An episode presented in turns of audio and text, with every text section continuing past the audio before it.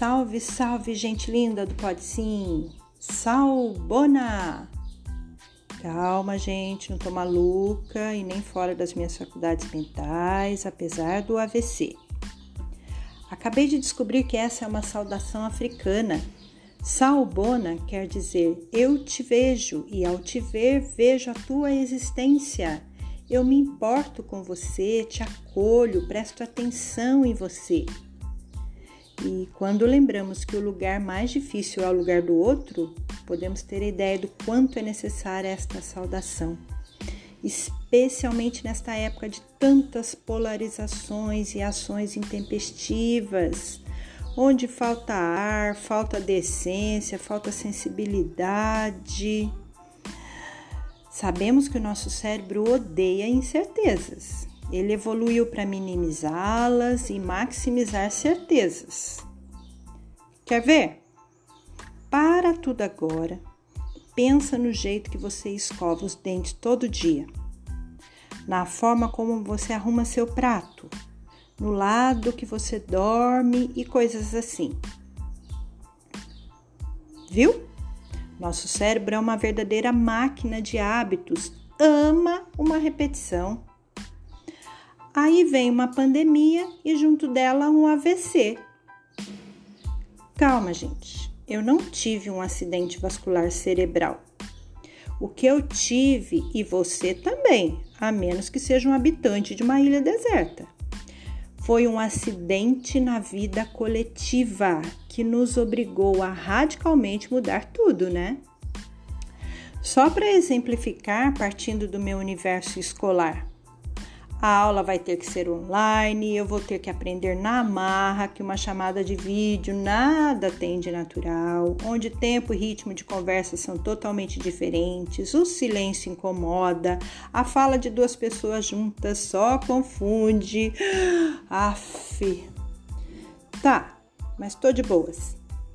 Pera aí que tem solução essa coisa de AVC. Descobri que posso abraçar a incerteza porque é nela que nasce a criatividade, que é o resultado do não saber. Lembra que eu citei o Rubem Alves lá no primeiro Pode Sim? Se não lembra, não tem problema, eu vou citar de novo. Assim, ó. Ostra feliz não produz pérolas. É preciso a provocação da areia incômoda e como o mestre Rubem também diz, a alegria da pérola é muito maior que a do grão de areia.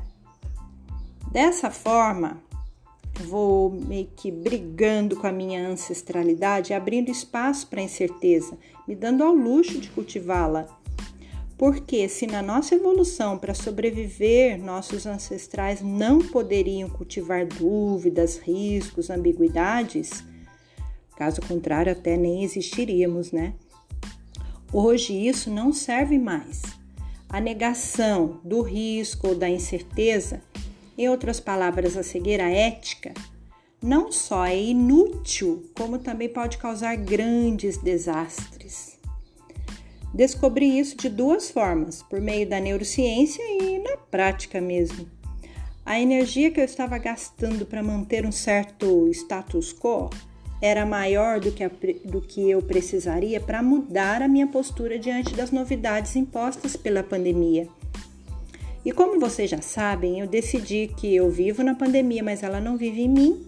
Optei pela incerteza e ganhei muito. Ahá! Aprendi tanto, progredi um montão, evoluí.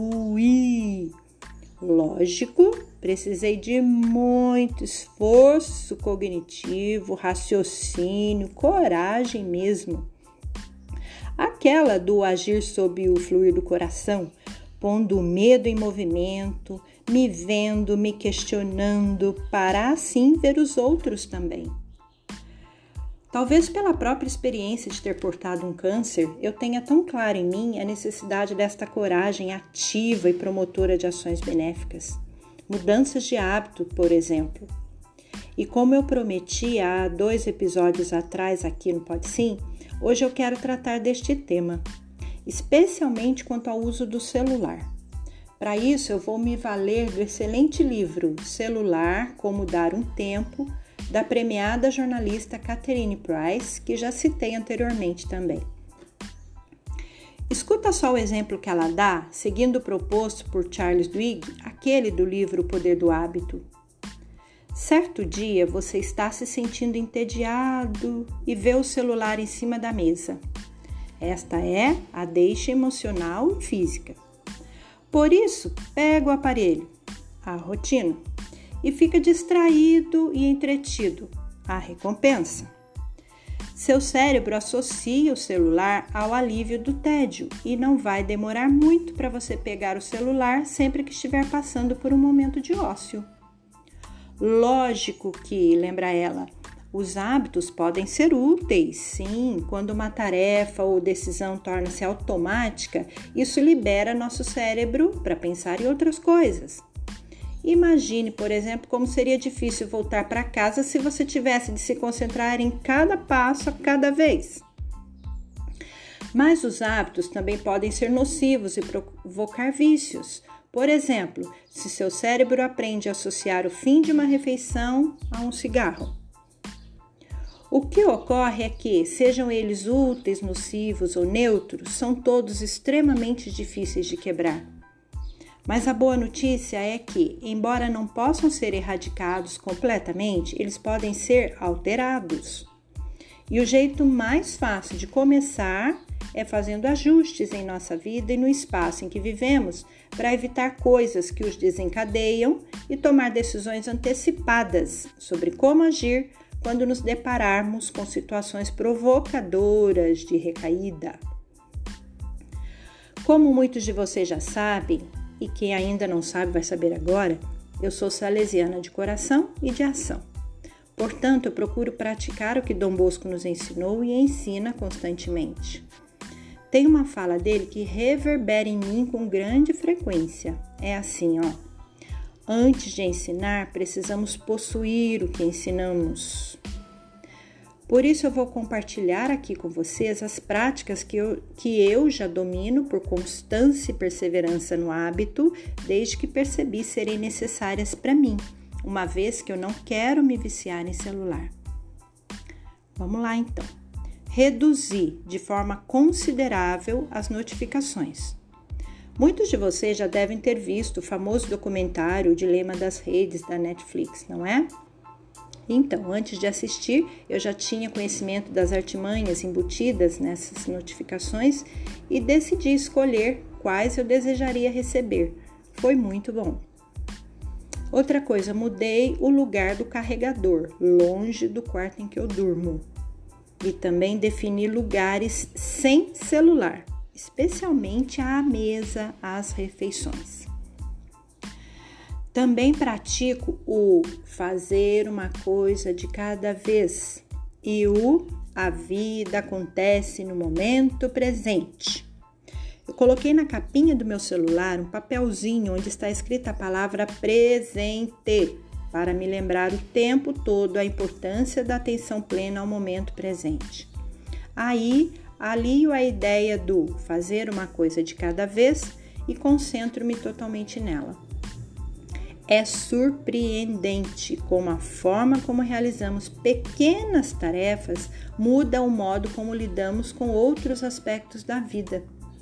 Você já ouviu a frase: a maneira como você faz qualquer coisa é como você faz tudo? Pois bem, é disso que eu estou falando. Eu sugiro que você pratique hoje, pensando nesta frase, quando você estiver escovando os dentes, por exemplo. A maneira como você faz qualquer coisa é como você faz tudo. Eu decidi assim, está sendo muito bom para mim. Quero ser livre e só consegue ser livre quem é disciplinado, nos lembra o professor Karnal. Sei que o tempo é a commodity mais valorizada ultimamente. Entendo que ele é muito precioso, por isso eu quero usá-lo de forma mais eficaz, fazendo o relógio servir a mim, certo? Em outras palavras, gestão estratégica do tempo, estabelecer prioridades, até porque eu tenho adolescente em casa e eu preciso modelar seus comportamentos. Como já dizia a vovó, o exemplo arrasta. E como a única jornada impossível é aquela que você nunca começa, tenho a impressão de que eu vi isso em algum filme. Eu quero lhe perguntar: onde seu celular vai dormir hoje? Aham, hashtag provocação tá tendo. Sabe que quem só tem martelo pensa que tudo é prego, né? Então, provocação atrás de provocação, quero lhe convidar para o próximo episódio já. Eu vou tratar de um dom e um poder que todos temos e talvez não estamos usando do jeito mais adequado. Gerei curiosidade? Beleza, isto mesmo que eu quero. Uhul. Aproveita então e compartilha esse episódio para mais gente também ficar curiosa. Curiosos de plantão, com AVC ou sem AVC, Salbona! Movidos pela esperança, avante! Até o próximo Pode Sim!